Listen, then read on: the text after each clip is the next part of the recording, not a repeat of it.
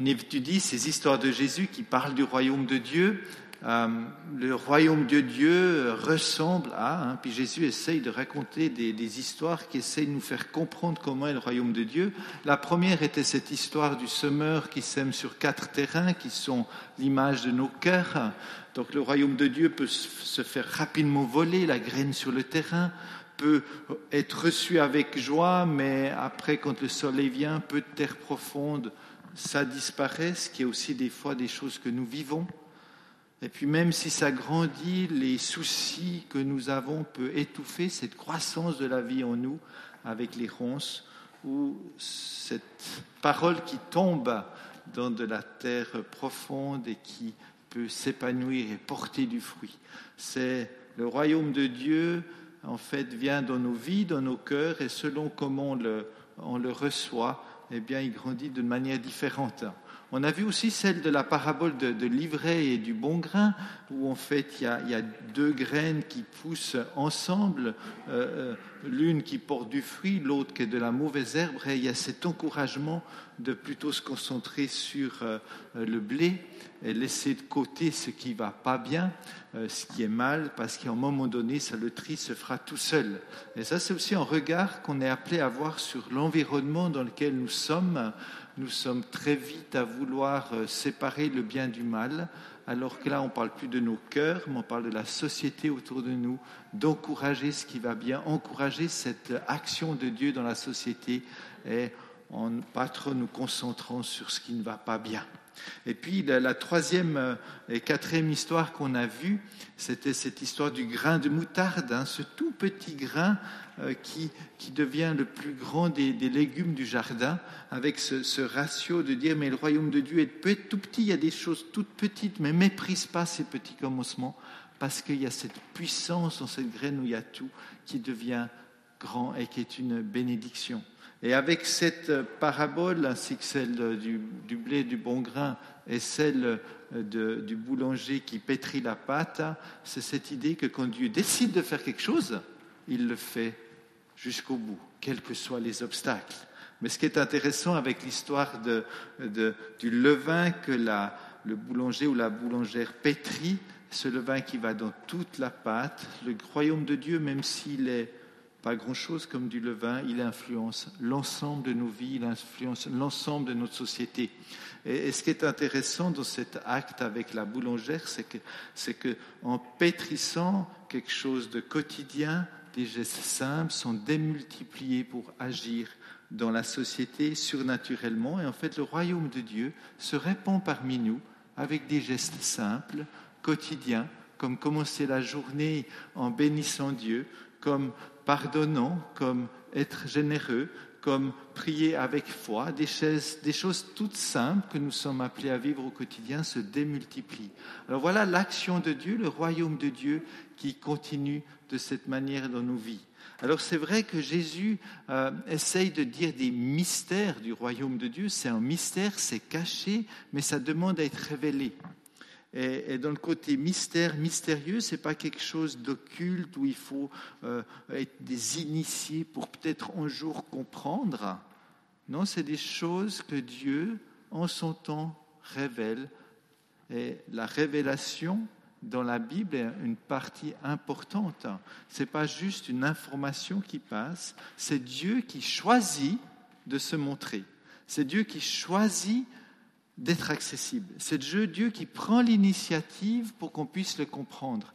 Et, la révélation, on a parlé de la nature, on a parlé du deuxième chant, on parlait hein, de cette majesté. Euh, je pense qu'en venant ici, vous avez vu ces magnifiques Alpes. Dieu se révèle avec la nature. Dieu se révèle dans des actions précises, comme cette guérison que Jean Coindet a, a témoigné. Et Dieu surtout se révèle par sa parole, la Bible. Et ce qui est intéressant avec la notion de révélation, c'est que ce n'est pas juste une information que Dieu nous donne. C'est Dieu qui se présente à nous et qui demande une réponse, qui demande une réaction, qui demande un choix. Ce n'est pas juste une information, c'est Dieu qui se révèle, c'est Dieu qui se montre. Et en lisant la parole de Dieu, en l'étudiant, illuminé par son Saint-Esprit, en fait, on est face à un Dieu qui est là et qui demande une relation, qui demande une réponse. Alors on va continuer la lecture euh, avec cela, mais j'ai peut-être oublié dans mon envolée lyrique. En verset Galate, on va mettre Galate d'abord. Moi je trouve étonnant ce verset de Paul qui dit en effet, je n'ai moi-même ni reçu ni appris d'un homme, mais par une révélation de Jésus-Christ. Et, je trouve intéressant que même Paul, en grand pharisien, en, grand connaisseur, en grand théologien, a cette humilité de dire, mais en fait, je ne l'ai pas appris. Ça s'est révélé. C'est Dieu qui s'est montré. C'est Dieu qui m'a éclairé et renouvelé mon intelligence pour comprendre le mystère du royaume de Dieu. Alors nous allons prendre maintenant Matthieu 13, la prochaine parole qui est Matthieu 13, 44, euh, une histoire très courte. Le royaume des cieux ressemble, hein, Jésus essaye de, nous faire comprendre un peu comment c'est, ressemble encore à un trésor caché dans un champ. L'homme qui l'a trouvé le cache à nouveau, hein, et dans sa joie, il va vendre tout ce qu'il possède et achète le champ. Alors là, on est toujours dans l'agriculture, comme les autres histoires, on pense plutôt que c'est un ouvrier agricole qui fait son travail. Et, à l'époque, ben, l'ouvrier agricole travaillait un jour, gagnait son salaire pour la journée, pour nourrir sa famille. On a un peu cette manière de vivre les choses parce qu'on est tombé du bon côté de la Méditerranée, mais, mais de l'autre côté de la Méditerranée, c'est encore comme ça. Et c'est défiant. Et voilà quelqu'un qui, qui fait son labeur et puis qui s'est accroché sur quelque chose. Alors c'est vrai que euh, euh, dans l'agriculture, euh, maintenant que les puissants tracteurs, on, les sent plus trop, ces cailloux, ces charognes de pelleux, comme on dit dans, le jargon. mais quand on, passait la herse, soit treuillée, soit avec un cheval, ben, on sent que ça bute. Hein. Ou quand on passait la charrue on sent, on sent que ça bute. Alors le choix qu'on avait, l'apprenti de première année qu'on était, on levait, on faisait deux pas, on replantait ni vu ni connu. Hein. Et souvent comme ça, avec des, problèmes dans la vie. Hein. Hop, patron pas là, pas de problème. Et puis, l'année suivante, ben, le, caillou n'a pas disparu. Hein. Hop, on recommence. Et puis, un jour, ça vaut la peine de creuser. Et quand on a une difficulté dans la vie, des fois, ça vaut la peine de se confronter. Parce que l'idée du royaume de Dieu, le royaume de Dieu est aussi derrière des défis que nous vivons, des difficultés. Et c'est ce que ce ouvrier agricole a fait. Il a commencé à creuser, puis il n'a pas trouvé un charogne de pelleux, il a trouvé un trésor. Alors il le recache et il décide d'avoir une stratégie. Parce que dans la loi juive de l'époque, celui qui a le terrain, il a aussi le sous-sol. C'est encore d'ailleurs maintenant qui crée deux, trois problèmes géopolitiques avec le pétrole. C'est un peu le même principe. Hein. Donc il s'est dit, ben, pour avoir le trésor, il faut que j'achète le champ. Donc ils vont tout ce qu'il a. On ne sait pas la grandeur de ce champ, c'est peut-être juste un jardin potager, on ne sait pas la grandeur, mais enfin, ils vendent tout ce qu'il a pour acheter le champ. Alors on pourrait discuter de la morale de l'histoire, hein, mais c'est pas. Là, on ne parle pas de gestion et d'économie. D'ailleurs, si le propriétaire savait qu'il y avait un trésor, il n'aurait pas vendu ce champ. Et c'est ce qu'il fait. Alors on pourrait se dire aussi, mais maintenant ce trésor, mais qu'est-ce qu'il fait là? Pourquoi il est là? Alors de nouveau, nous on a nos banques et nos bitcoins et tous ces trucs. Mais à l'époque, surtout en campagne, il n'y avait pas de banque. Donc qu'est-ce que faisaient les gens? Ils cachaient leurs biens dans le sol. C'était le meilleur moyen de, garder leurs biens.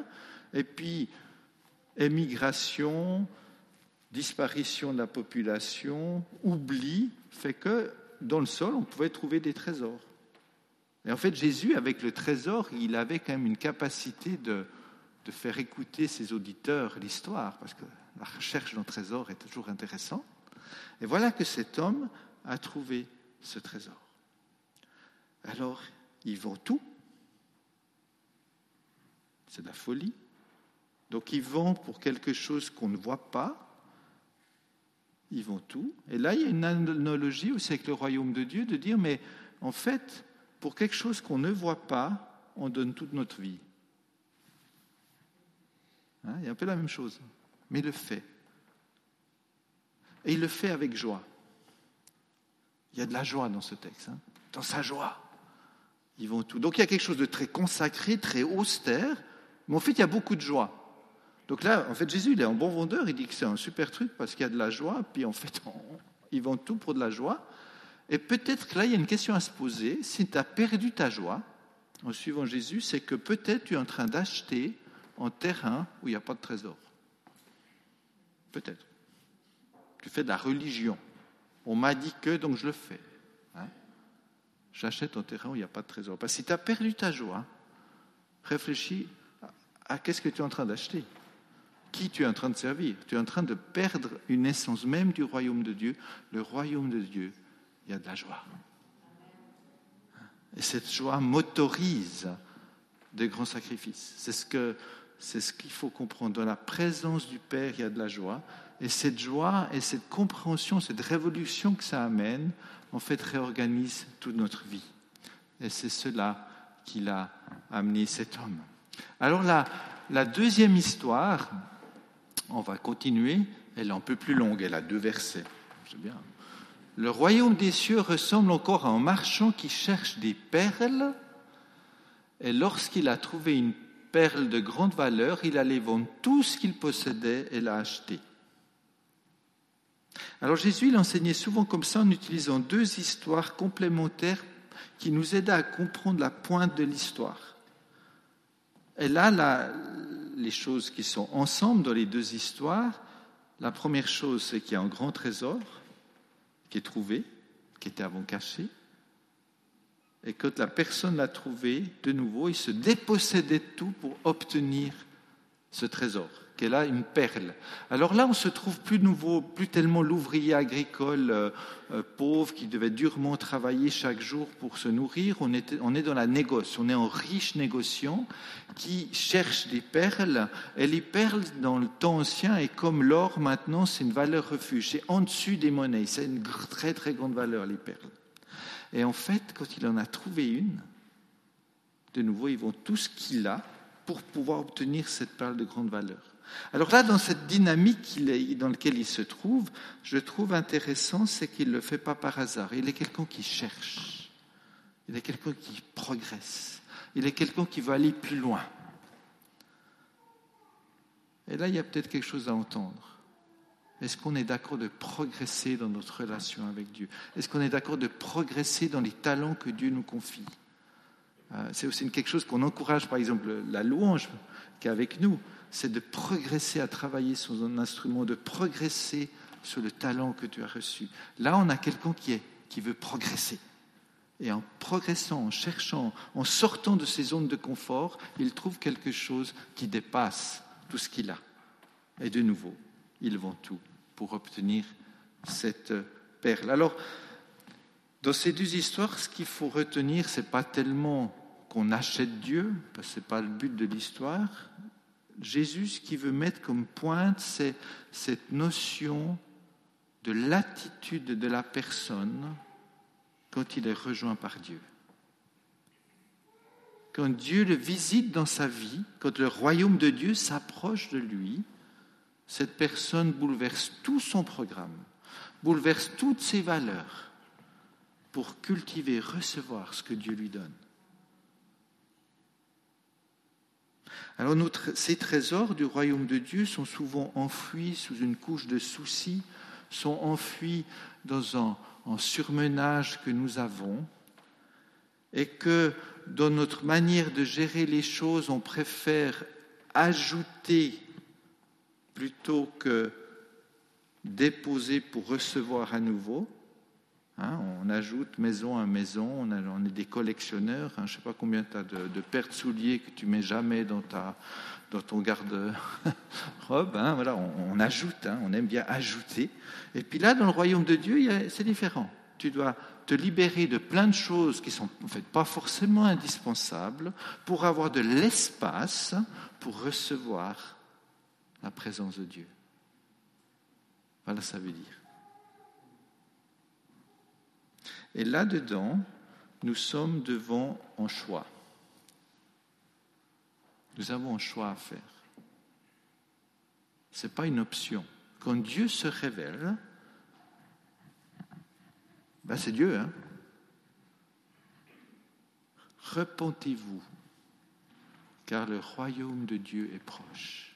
Et dans ce thème, repentez-vous, ça veut dire changer de direction, changer d'attitude, faites demi-tour, on pourrait même dire, parce que Dieu s'est approché de toi.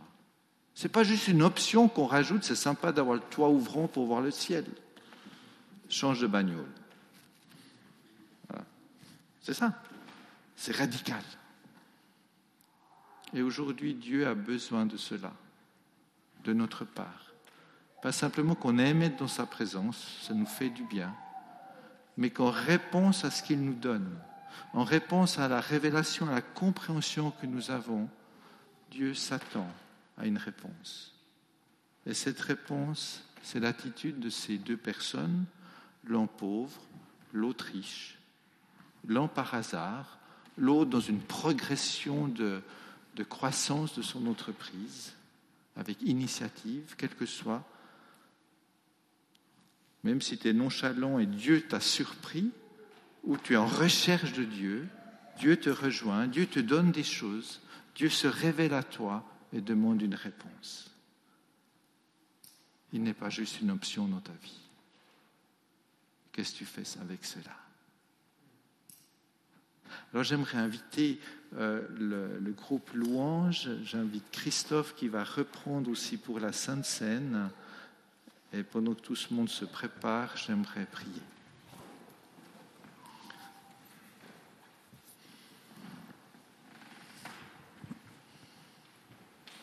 Oui, Seigneur, merci pour la transcendance de ta révélation. Merci parce que quand tu parles, ça fait une différence dans nos vies. Merci pour le trésor que tu, tu es, que tu nous confies. Et pardon, Seigneur, de te prendre comme une vulgaire option en plus dans nos vies. Et ce matin, en nous préparant à nous rappeler que tu es mort et ressuscité pour que nous vivons, nous voulons nous réorganiser nous voulons te mettre en priorité. Nous voulons reconnaître qu'il y a beaucoup de choses qui encombrent nos vies et qui ne sont pas indispensables. Mais d'être en relation avec toi, c'est fondamental. D'être réconcilié avec toi, avec les autres, comme avec nous-mêmes, c'est fondamental. De recevoir la paix devant l'éternité, c'est fondamental. Alors pardon de nous encombrer. Aide-nous à remettre la vie de ton royaume, ton action parmi nous, ton règne parmi nous et dans nos vies en premier. Amen.